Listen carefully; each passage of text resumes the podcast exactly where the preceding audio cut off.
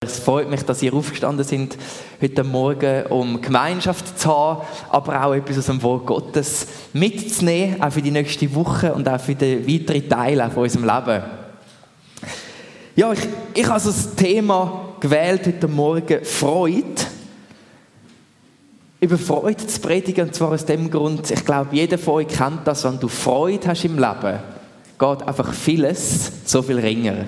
Ist nicht so? Arbeiten, die man vielleicht noch muss erledigen muss, oder vielleicht schwierige Gespräche, die anstehen, oder irgendwelche andere Sachen, sobald, solange du Freude in deinem Herzen hast.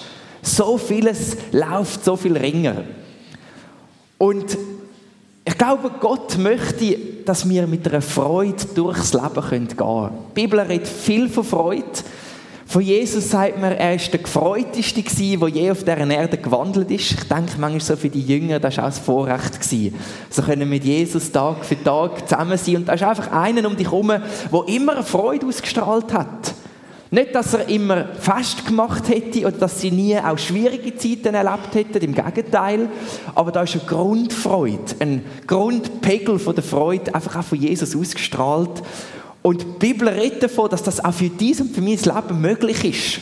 Es ist möglich, dass wir uns unabhängig von den Umständen freuen können, weil das eine ganz besondere Qualität von der Freude gibt. Und ein Mann, der uns das zeugnishaft auch berichtet, dass das möglich ist, ist der Paulus. Oh, Entschuldigung. Auf jeden Fall. Ist Apostel Paulus. Wie viele von euch kennen Paulus? Sehr gut.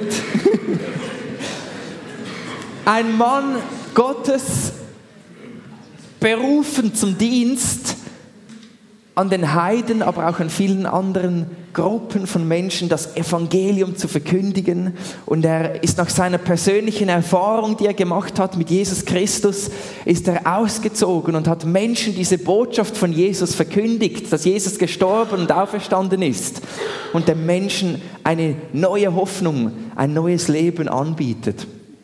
Und es kam so, dass er mehrere Male auch in seinem Leben in Gefangenschaft kam. Er kam ins Gefängnis, nicht weil er eine Bank ausgeraubt hätte, sondern weil er an Jesus glaubte und weil er dazu stand und das verkündigte.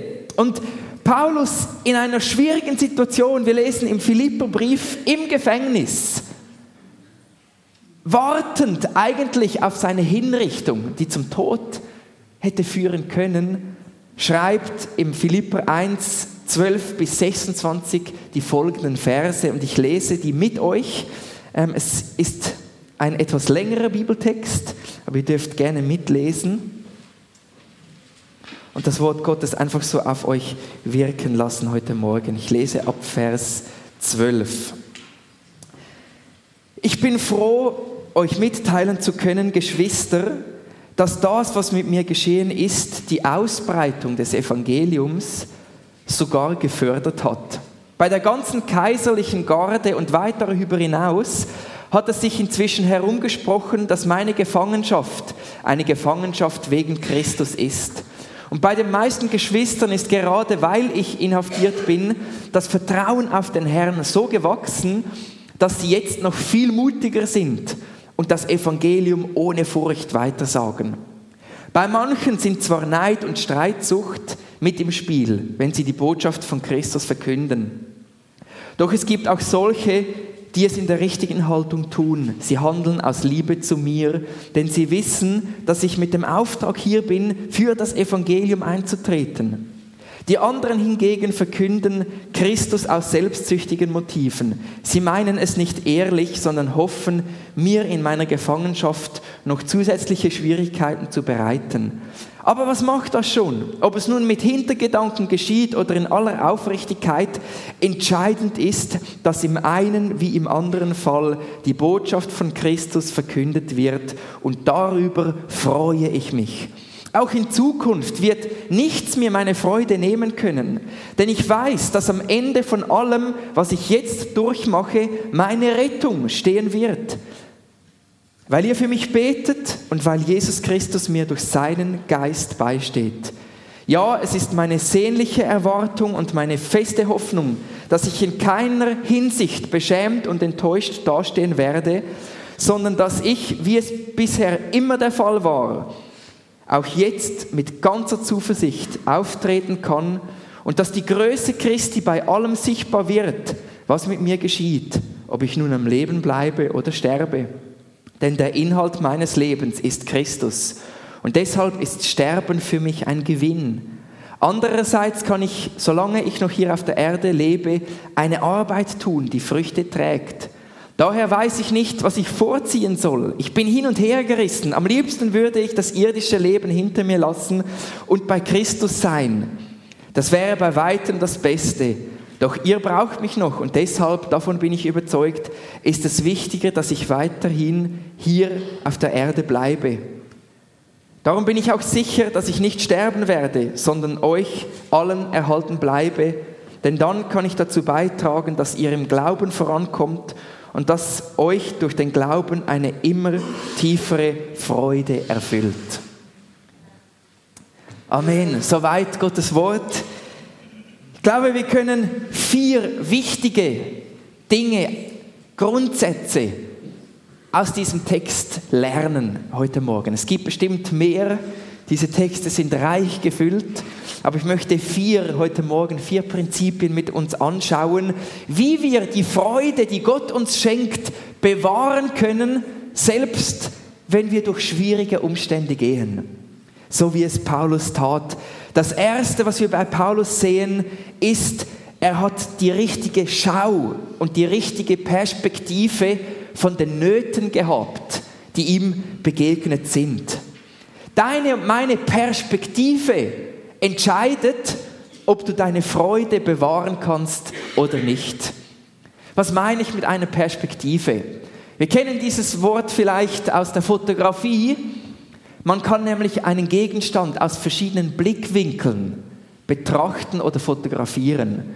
Bei mir ist das daran erkennbar, dass meine Fotos anders aussehen wie diese, die ein, Prof, ein Profi-Fotograf macht. Ein Profi, er kann dasselbe Ding, dasselbe Objekt fotografieren und es sieht einfach professioneller, besser aus. Man kann dafür Geld verlangen, wie wenn ich etwas fotografiere. Dieselbe Sache, aber aus einem anderen Blickwinkel fotografiert. Und so kann man auch in einer verschiedenen Art und Weise die Umstände des Lebens betrachten, auch die widrigen Umstände des Lebens. Ich möchte das mit einer kleinen Geschichte illustrieren. Ich habe mal gehört von einer Zeit, da waren zwei Männer unterwegs auf Wolfjagd. Und zwar war der Grund dafür, dass zu dieser Zeit, dass man Geld bekommen hat für einen erlegten Wolf. Und diese zwei jungen Männer gingen los in den Wald, und suchten die Wölfe, haben keine gefunden, haben sie an einen Ort übernachtet und auf einmal hörten sie ein Geräusch. Sie erwachten und um sie herum eine Schar von Wölfen. Und der eine schaute hoch und sagte, oh je, wir sind verloren. Und der andere schaute auf und sagte, yes, wir sind reich. Und das tat Paulus in dieser Situation. Er sah, obwohl er in einer schwierigen Umst in schwierigen Umständen war, obwohl er im Gefängnis war, sah, sah er die Chance darin. Er sah den Grund, sich auch darin zu freuen und sagte, wegen meiner Gefangenschaft, vermutlich war er hier in Rom, waren viele Mitarbeiter der kaiserlichen Garde zum Glauben an Jesus Christus gekommen. Die hätten vielleicht nie von Jesus gehört, wenn Paulus nicht dort im Gefängnis gewesen wäre. Und vermutlich hätten sie auch nie an Jesus geglaubt, wenn er im Gefängnis gewesen wäre und geweint hätte und sich beklagt hätte und seinem Glauben abgeschworen hätte. Aber sie sahen dort vermutlich einen Mann, der, obwohl er in so schwierigen Umständen war, sich gefreut hat an seinem Gott. Und das war ein Zeugnis für das Evangelium, es war ein Zeugnis für Jesus Christus. Aber seine Perspektive, die er hatte, war entscheidend. Nun, welche Grundlage hatte diese Perspektive? Die Grundlage finden wir in Römer 8, 28. Einen Vers, den auch Paulus geschrieben hat, nämlich den, denen, die Gott lieben, müssen alle Dinge zum Besten mitdienen. Paulus wusste diese Umstände, die mir hier begegnen. Gott hat das zugelassen und Gott schaut in diesem Umstand drin für das Beste auch für mich. Und da, Paulus hatte sein Vertrauen darauf gesetzt. Dieses Vertrauen zu wissen, egal worin ich im Moment bin, Gott hat die Situation im Griff und Gott ist dabei, auch das Beste für mich in dieser Situation herauszuarbeiten. Geht nur mit Glauben. Geht nicht mit Verstand alleine. Aber Paulus erlebte inmitten dieser ganzen schwierigen, drückenden Situation, und bestimmt war es nicht immer nur emotional, auch einfach für ihn, erlebte er, wie die Freude von Gott geblieben ist in seinem Herzen. Ich möchte dich fragen, wie siehst du schwierige Umstände in deinem Leben? Welche Perspektive hast du davon? Siehst du nur das Problem, das ganz bestimmt auch da ist, oder siehst du auch die Chance? Ich möchte uns ermutigen, die Herausforderungen unseres Lebens im Vertrauen auf Gott zu beurteilen und darauf zu vertrauen, dass er alles im Griff hat. Das Zweite, was wir sehen bei Paulus, seine Reaktion. Wie er auf diese Situation reagierte, war verhältnismäßig. Was meine ich damit? Ich möchte mit euch Vers 18 lesen. Er sagte, aber was macht das schon?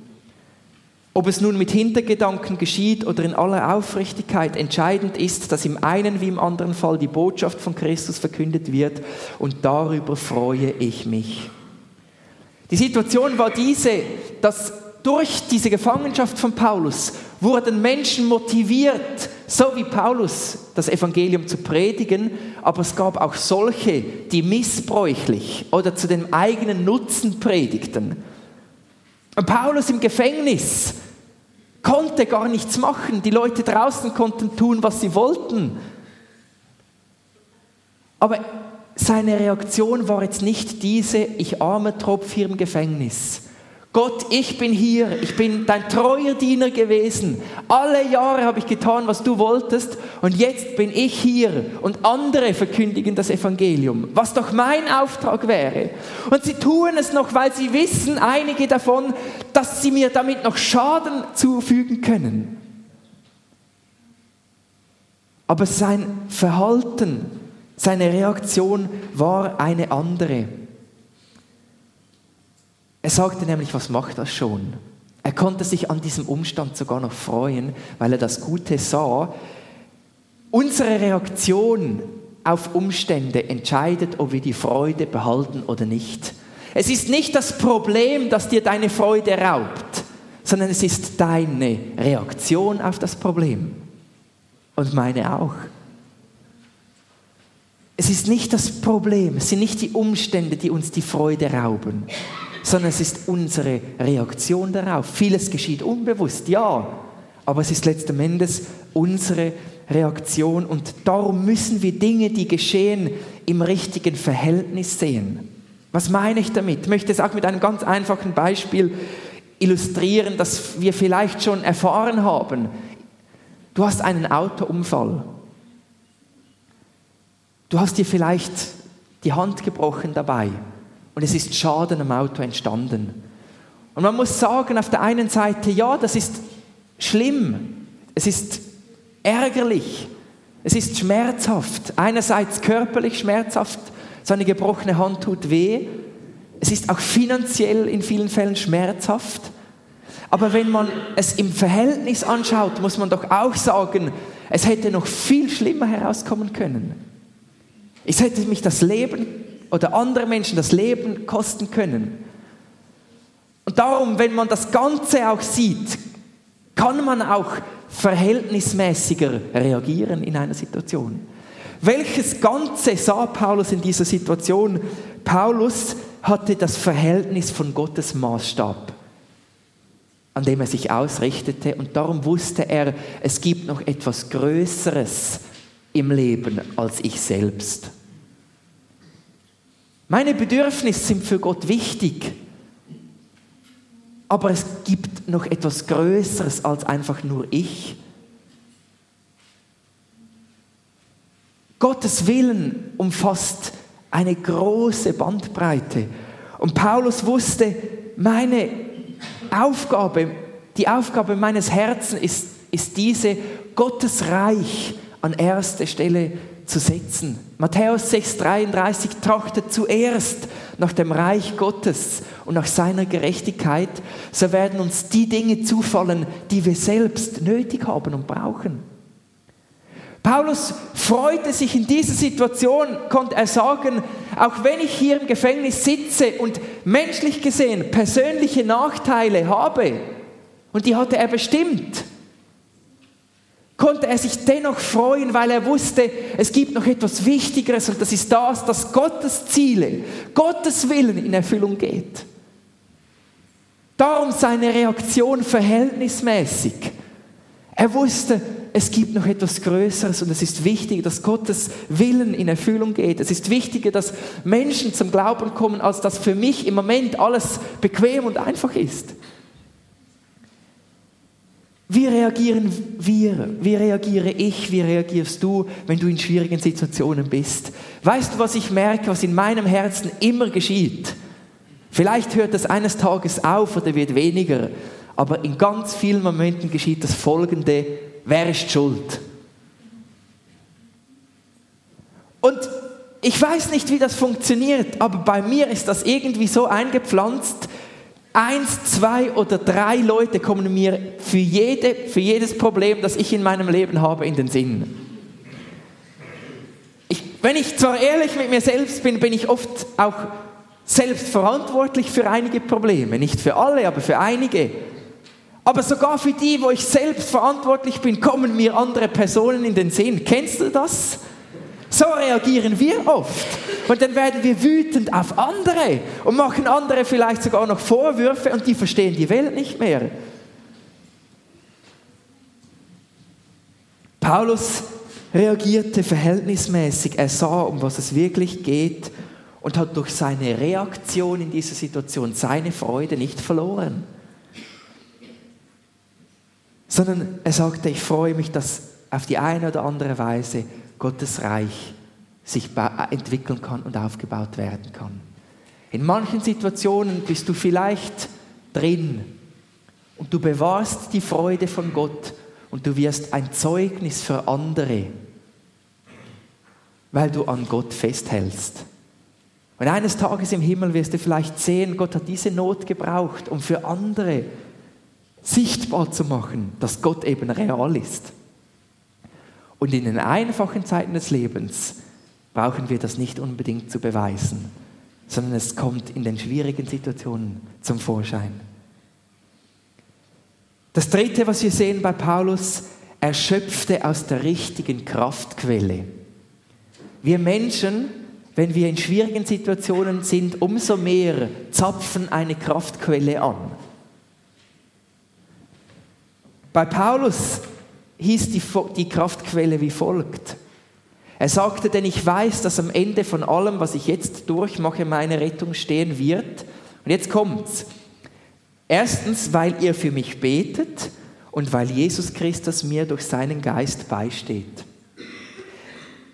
Ja, es ist meine sehnliche Erwartung und meine feste Hoffnung, dass ich in keiner Hinsicht beschämt und enttäuscht dastehen werde, sondern dass ich, wie es bisher immer der Fall war, auch jetzt mit ganzer Zuversicht auftreten kann und dass die Größe Christi bei allem sichtbar wird, was mit mir geschieht, ob ich nun am Leben bleibe oder sterbe.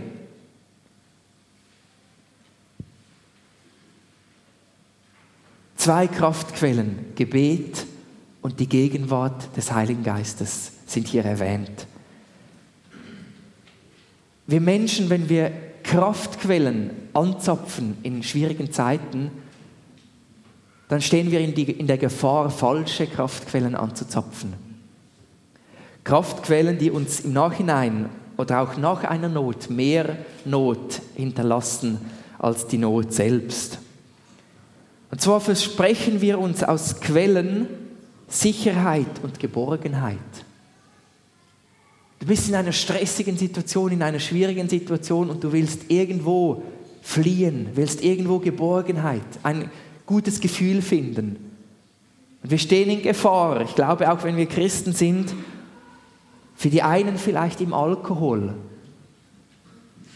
Kraft zu finden oder Trost zu finden oder in Drogen oder vielleicht in schlechten Beziehungen, in schnellen Beziehungen. Für manche einen im Internet, wo er in eine andere Welt, vielleicht auch in eine andere Identität hineingeht oder ein Hobby oder sonst eine Leidenschaft, ein Ziel, das man verfolgt und daraus Gebundenheit, Sucht, Kraftlosigkeit und Elend folgen können. Ich glaube, jeder von uns steht irgendwo in Gefahr, Kraftquellen, falsche Kraftquellen anzuzapfen in schwierigen Umständen. Und Paulus sagte im Gefängnis, gut, er hat auch nicht viele andere Möglichkeiten vielleicht, oder weniger zumindest, aber er sagte, dass er zuversichtlich ist in dieser Situation, weil er wusste, die Philipper beten für ihn. Hey, etwas von dem größten Vorrecht, das man haben kann im Leben, ist zu wissen, da gibt es Menschen, die für mich beten. Ich hoffe, du bist wie ich in einer Kleingruppe in der Gemeinde. Ich bin so froh, wenn ich vor Herausforderungen stehe oder durch schwierige Zeiten gehen, den Geschwistern in der Hauszelle, in der Kleingruppe sagen zu können, bitte betet für mich. Nächste Woche ist dieses oder jenes, bitte betet für mich. Das ist nicht einfach nur eine christlich fromme Floskel, wo man sagt, ja, nützt nichts, so schatz nichts, sondern wenn wir beten, wird auch in der unsichtbaren Welt Kraft freigesetzt. Und du darfst wissen, wenn meine Geschwister beten, dann geschieht etwas. Und das Zweite, das er sagte, ist, es ist die Gegenwart des Heiligen Geistes, die bei mir ist. Das ist seine Kraftquelle gewesen. Und manchmal ist es doch so, dann, wenn alle anderen Kraftquellen oder Freudequellen versiegen, erst dann realisieren wir oft, wie wunderbar es doch ist, dass Gott da ist, wenn wir durch eine schwierige Zeit gehen. Und Paulus hat das so erlebt, er konnte sich freuen an dieser Gegenwart Gottes im Gefängnis. Ich erlebe das oder habe das immer wieder auch in meinem Leben erlebt. Du bist an einem Ort, wo du dich nicht wohlfühlst. Und irgendwann kommt eine Person herein, die du kennst, die du gern hast und die dir einfach gut tut, wenn sie da ist. Und auf einmal hebt sich das Herz. Und die ganze Situation sieht anders aus. Und ich kann mir vorstellen, das hat Paulus hier erlebt. Da war dieser wunderbare Heilige Geist, er hat ihn nicht gesehen, aber er hat ihn gespürt. Zumindest gewusst, er ist da. Er trägt mich durch diese Zeit hindurch. Bestimmt hat er erlebt, wie der Heilige Geist, was tut der Heilige Geist? Er erinnert uns an die Dinge, die Jesus gesagt hat. Paulus hat das ganz bestimmt erlebt. Da kamen Ermutigungen und Worte von Jesus in seine Gedanken. Und es waren Worte, die ihm Kraft gegeben haben die seinen Blick, wenn er vielleicht gedroht hat, auf sich selbst gerichtet zu sein, wieder auf Jesus hingerichtet haben. Das heißt im Hebräer, wir sollen auf Jesus schauen, wenn wir in Gefahr stehen, den Mut zu verlieren, damit wir neue Kraft bekommen. Ich kenne Zeiten aus meinem Leben, wo ich so verzweifelt war. Und dann gehe ich oft spazieren, rede mit Gott, nicht, leider nicht immer, aber immer mehr. Und ich kann mich noch so an eine Situation vor einigen Jahren erinnern. Ich war so verzweifelt. Ich wusste weder ein noch aus. Und auf einmal kam diese Stimme vom Heiligen Geist, die traf mein Herz. Ich hörte es in meinen Gedanken, wusste, das waren nicht meine eigenen Gedanken, wo diese Stimme sagte, Gregi, weißt du nicht, wie stark und wie groß ich bin? Und ich habe ihm die ganze Zeit erzählt, wie schwierig die Situation ist, wie unmöglich eine Lösung darin ist. Und dieser Satz, diese Frage, die mich herausforderte, ich musste sie nicht mal beantworten, ich war schon beschämt genug, aber ich war froh um dieses Wort vom Herrn, das mich durchgetragen hat durch diese Zeit. Ich bin jubelnd nach Hause gegangen. Es war mitten in der Nacht irgendwo in Oerlikon und in Zürich. Ich bin jubelnd nach Hause gegangen, ein Satz vom Herrn. Aber ich wusste, der Herr ist da. Keine Situation wäre für ihn zu klein, Die Frage ist, ist er da oder nicht? Und er ist da. Es sind auch Zeiten, wo man sich vielleicht ganz neu auch entscheiden kann, diese Nähe des Heiligen Geistes zu suchen, mit ihm Zeit zu verbringen, die Bibel zu lesen und ihn zu bitten, Herr, rede du zu mir, gerade in diesen Momenten. Und Paulus sagte hier, das war seine Zuversicht. Er wusste, ich werde aus dieser Situation nicht beschämt und nicht enttäuscht rauskommen.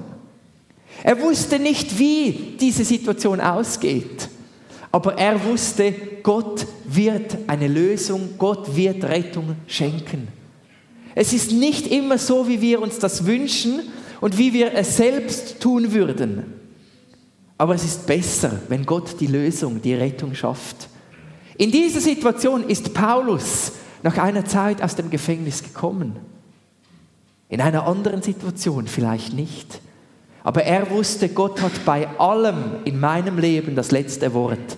Nicht Menschen, nicht Umstände, nicht meine Finanzen, nicht meine Gefühle, nicht meine Gesundheit, sondern Gott hat das letzte Wort. Er wusste, Gott wird meine Rettung rausschaffen und ich werde nicht beschämt und nicht enttäuscht sein.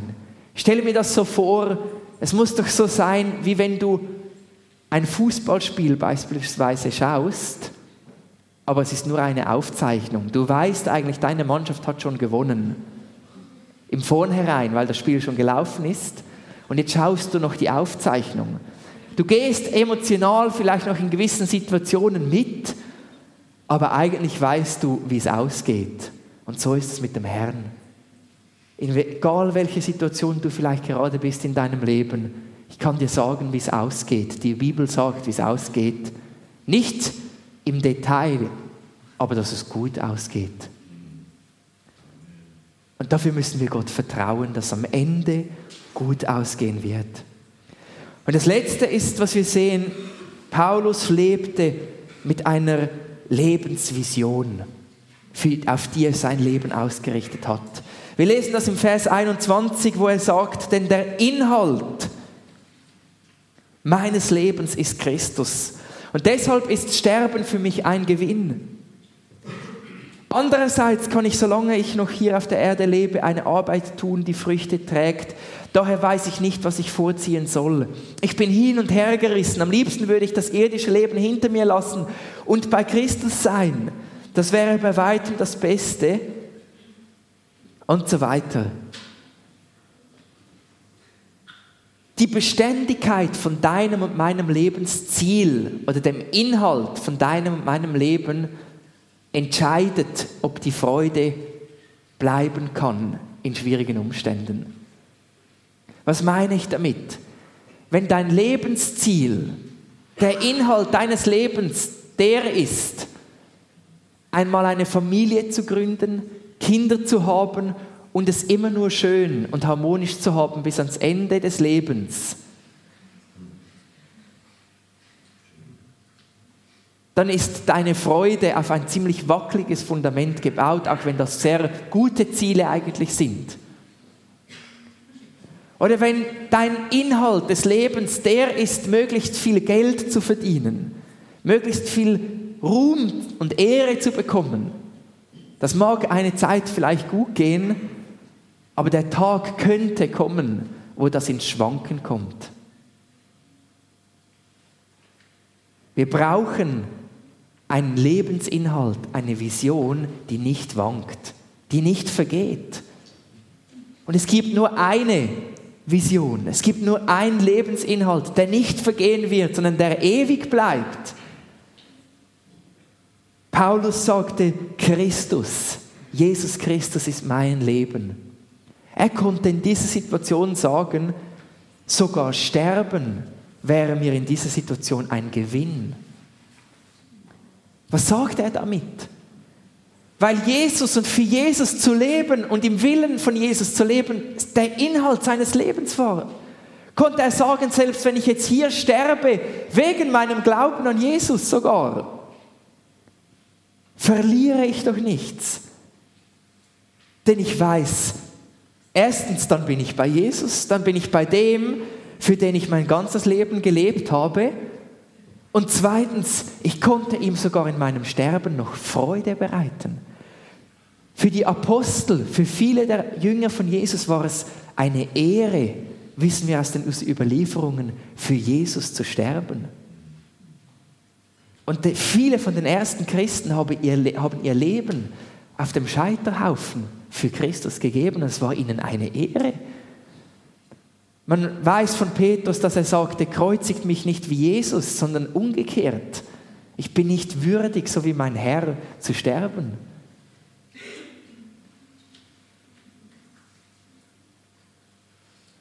Ich möchte uns oder euch älteren Menschen auch Mut machen. Hey, das Schönste ist vor euch. Und zwar, das ist der Moment, wo wir zu Jesus gehen, wo wir aus diesem Leben austreten, beziehungsweise unsere Hülle hier lassen und bei Jesus sind. Und wenn das der Inhalt unseres Lebens ist, Jesus, mit ihm zu leben, für ihn zu leben, sich an ihm zu freuen, dann steht unsere Freude auf einem festen Fundament. Und wir wissen aus Römer 8, 38, mit diesen Gedanken möchte ich schließen heute Morgen, dass nichts uns trennen kann von der Liebe Gottes. Weder Hohes noch Tiefes, weder Menschen noch Dämonen, weder Engel noch irgend sonst Mächte oder was auch immer. Wie gesagt, nicht mal der Tod. Wenn Jesus Christus der Inhalt, die Vision, das Fundament von unserem Leben ist. Lassen wir die Verbundenheit und die Freude an Jesus, egal wo wir sind in unserem Leben, unsere Freude sein. Denn er liebt uns und so wird unser Leben und unsere Freude immer unerschütterlicher. Und ich glaube, das ist das, was Gott auch für dich und für mich auch vorbereitet hat und im Sinn hat. Wollen wir doch unsere Augen noch schließen für einen Moment und Gott einfach eine Antwort geben, auch auf sein Wort heute Morgen. Und ich bitte das Lobpreisteam noch kurz nach vorne zu kommen. Ich fände es schön, wenn wir noch danach, nach dem Gebet, auch das Lied Sei das Zentrum nochmal singen könnten. Aber jetzt wollen wir zuerst unsere Augen schließen und noch beten.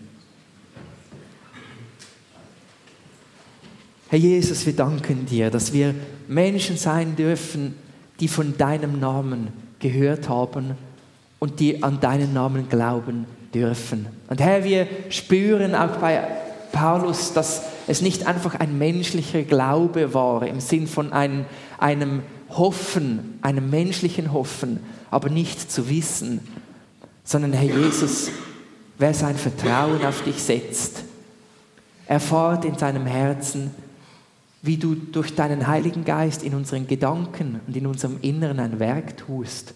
Und das ist eine Zuversicht und eine Freude, die immer mehr zu wachsen beginnt.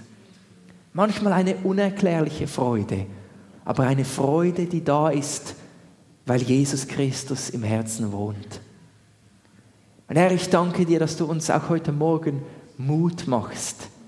Herr, unsere, uns, unsere Freude, die, uns, die du uns geschenkt hast, dass wir sie uns nicht rauben lassen müssen.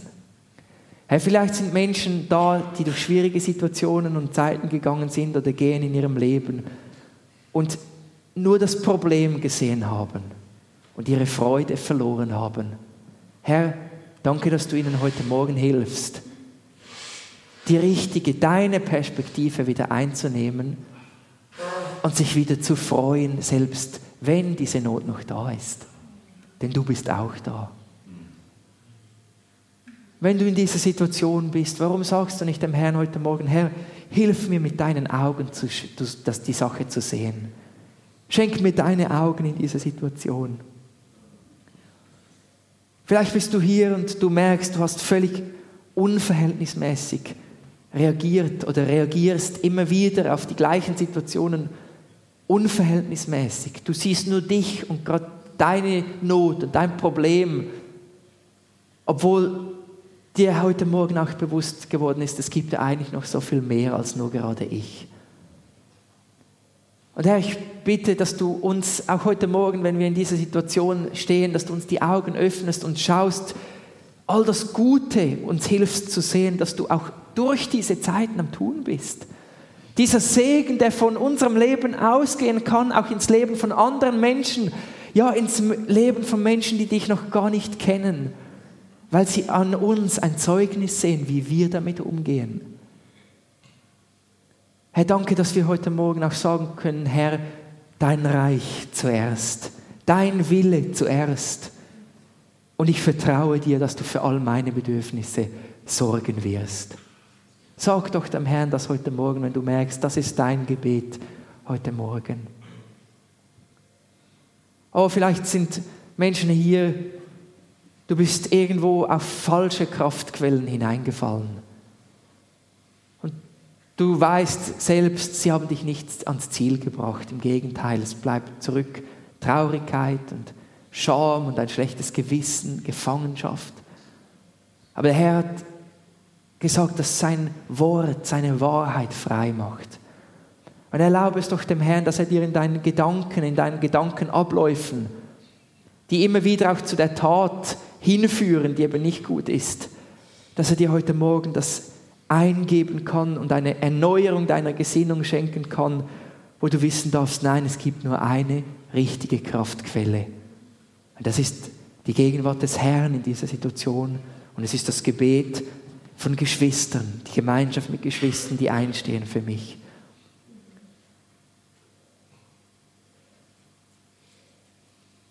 Vielleicht weißt du auch um Dinge, die du nach diesem Morgen auch angehen musst, um diese Gewohnheiten zu ändern. Du wirst sehen, Gott wird mit dir sein und er wird dir helfen darin, dir auch Weisheit schenken. Vielleicht bist du hier und dir wird, ist bewusst geworden, dass der Grund, warum du deine Freude immer wieder verlierst, ist, weil dein Lebensinhalt nicht in erster Linie Jesus Christus ist, sondern Dinge, die vielleicht auch gut sind, aber die zu hoch stehen in deinem Leben. Sei es dein Job, sei es eine Person, sei es Geld, sei es ein Hobby oder was auch immer, sei es Gesundheit oder was auch immer. Und du darfst heute Morgen dem Herrn einfach Recht geben und sagen, Herr, ich möchte dich zum Inhalt meines Lebens bestimmen und die Prioritäten wieder ganz neu setzen. Dann wollen wir doch das auch tun und wollen es mit diesem Lied auch zum Ausdruck bringen, dass wir zum Abschluss auch dieses Gottesdienstes singen und Gott auch so die Ehre geben heute Morgen. Sei das Zentrum